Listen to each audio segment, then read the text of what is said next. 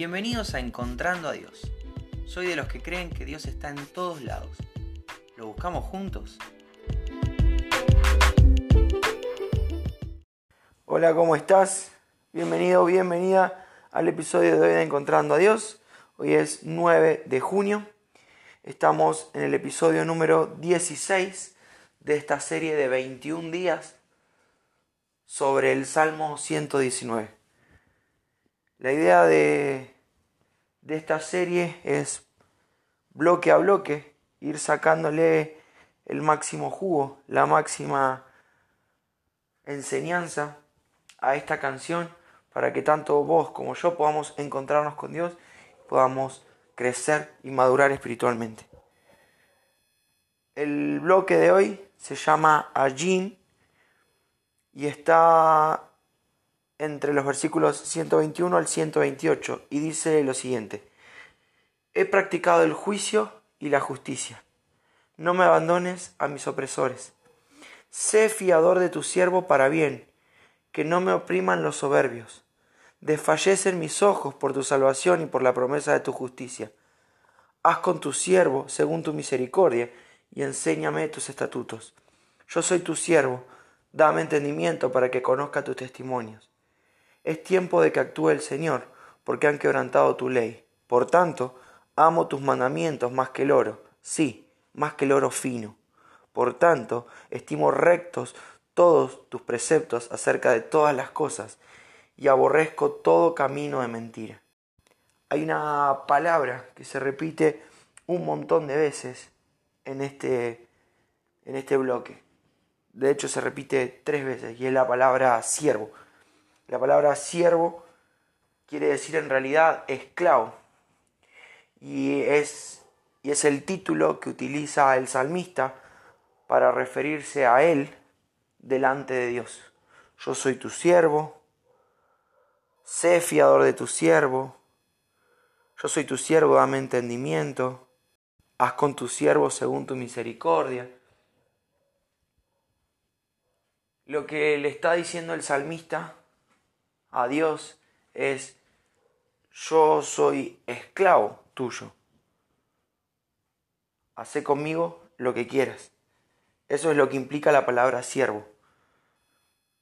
A nosotros nos, nos es un poco extraño hablar de, de esclavitud. Gracias a Dios en Argentina gozamos, bueno, en gran parte del mundo, gozamos de libertad.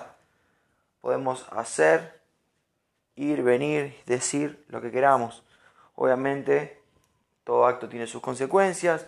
Obviamente, eh, no podemos ir por la vida haciendo lo que queramos, transgrediendo la ley.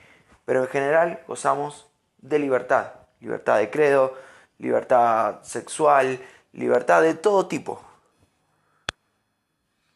Esto puede ser, obviamente, y llevado al extremo, libertinaje, y eso no es bueno, pero nos cuesta mucho entender esta cuestión de, de ser esclavo o de la esclavitud. Por eso necesitamos un poquito de contexto. El pueblo de Israel, había familias de buen poder adquisitivo que tenían esclavos.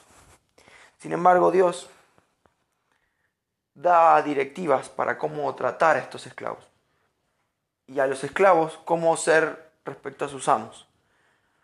Y también está lo que se conoce como el jubileo, que es un año especial en donde la tierra, por ejemplo, los judíos tenían la ordenanza de parte de Dios de no cultivar en ese año.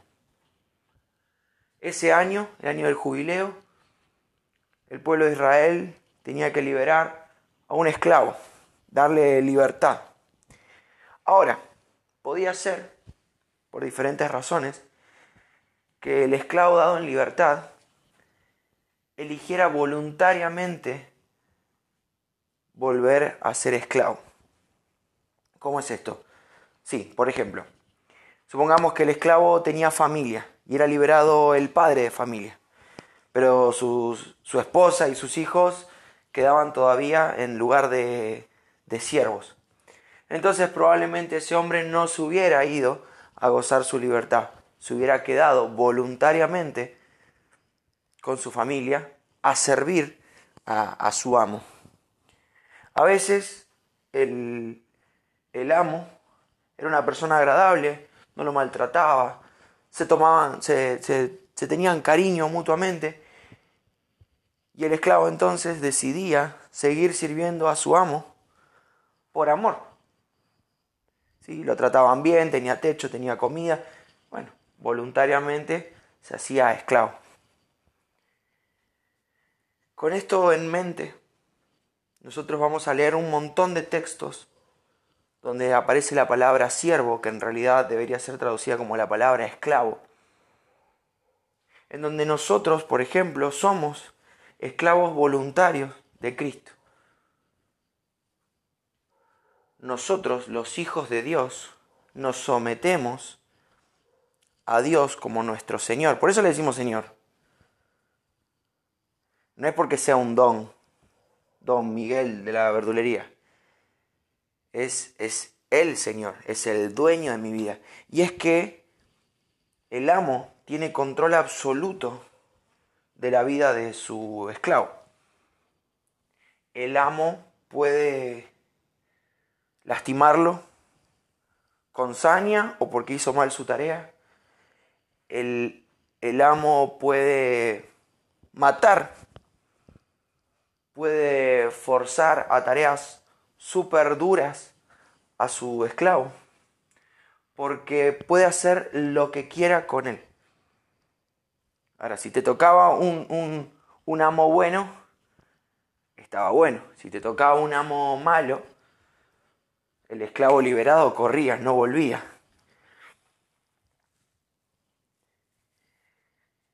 Con Dios nosotros tenemos la garantía de que es un Señor amoroso, de que es un Señor que cuida de sus, de sus esclavos voluntarios. De hecho, nos ama tanto que, que ahora nos llama amigos. Eso dice Cristo. Es, es muy loco. Somos hijos, sí, pero nosotros nos hacemos esclavos del Señor. Es un poco abstracto, pero seguime con esta idea. Acá no tenemos un, un, Señor que nos va a matar por saña o por maldad, ni siquiera nos va a matar por haber hecho mal nuestro trabajo. No nos va a golpear con, con ira porque no cumplimos. Es un Señor que nos ama tanto que entregó a su Hijo. Esto es muy loco, porque en esta escala los hijos siempre, los hijos del amo, siempre eran más valiosos que, que el esclavo. Lamentablemente la vida humana quedaba limitada a, a, la cercanía. Entonces, no importa si vos eras el esclavo más fiel, más cumplidor, el hijo de la familia, el hijo del amo, siempre tenía más valor que vos. Entonces, si el pequeño amo se lastimaba en tu cuidado o lo que fuera en vos como esclavo, rodaba tu cabeza. Ahora Dios rompe todo eso y dice, ¿sabes qué? te amo tanto que, que voy a comprar tu vida con la sangre de mi hijo. Es una locura. Jesucristo, Hijo de Dios, Dios mismo, muriendo para que vos y yo tengamos la libertad de elegir si queremos o no ser siervos, ser esclavos del Señor si queremos o no tener el privilegio de servir a Dios como nuestro amo. Es una locura. Romanos 6:22 dice, habiendo sido libertados del pecado y hechos siervos de Dios, tienen por fruto la santificación y como resultado la vida eterna. Siendo siervos de Dios, libertados del pecado, ahora ya no estoy esclavo del pecado, ahora soy esclavo voluntario de Dios. El pecado busca mi destrucción, el pecado busca alejarme de Dios y yo ya no ya no sirvo a mi carne, ya no sirvo a mi concupiscencia, ya no sirvo a mi maldad. Ahora sirvo a Dios. Entonces no estoy dominado por el pecado. Peco, sí. Cuando desvío mi mirada del Señor, peco, caigo, me tropiezo. Pero me levanto en Dios, soy hecho nuevo en Cristo. Otra vez, cero kilómetros, limpio, para servirlo. Hecho siervo de Dios voluntariamente, tengo por fruto la santificación. El privilegio por ser esclavo de Dios es vida eterna y santificación. Santificación es el proceso del Espíritu Santo en la vida del creyente, en la vida del Hijo de Dios, en donde va moldeando mi forma de pensar, mi forma de sentir, mi forma de hablar, mi forma de actuar, para hacerme más parecido a Cristo. Eso es la santificación, que se ve completa en la vida eterna. Entonces, todos los días el cristiano está siendo trabajado, está siendo moldeado a la imagen de Cristo. Y aparte de ese, de, ese trabajo en nuestras vidas, tenemos también como resultado la vida eterna. Una vida eterna junto al Padre. Este es el regalo más maravilloso y ahí te das cuenta que, que someterse a Dios, hacerlo nuestro Señor, someternos como esclavos, servirlo a Él, darle la gloria a Él, proclamar su nombre, es para nosotros beneficioso, es para nosotros un privilegio. Entonces tengo libertad. Jesús compró mi libertad. Puedo hacer lo que quiera. Puedo seguir dependiendo del pecado con mi libertad. O puedo hacer a Jesús mi Señor. Puedo volver a casa y decir, no me quiero ir de acá. Me compraste, soy tuyo. Haz lo que quieras conmigo. Y como dice el salmista acá, yo soy tu siervo, dame entendimiento. Sé fiador de tu siervo y haz con tu siervo según tu misericordia. Gracias a Dios, Él es un Señor amoroso que ama a estos esclavos, a tal punto que los llama hijos, a tal punto que, que nos llama amigos y eso es completamente inmerecido. Eso es gracia. En esto me encuentro a Dios. Esto te quiero compartir hoy. Espero que sea de bendición para tu vida. Si Dios quiere, nos volvemos a encontrar mañana.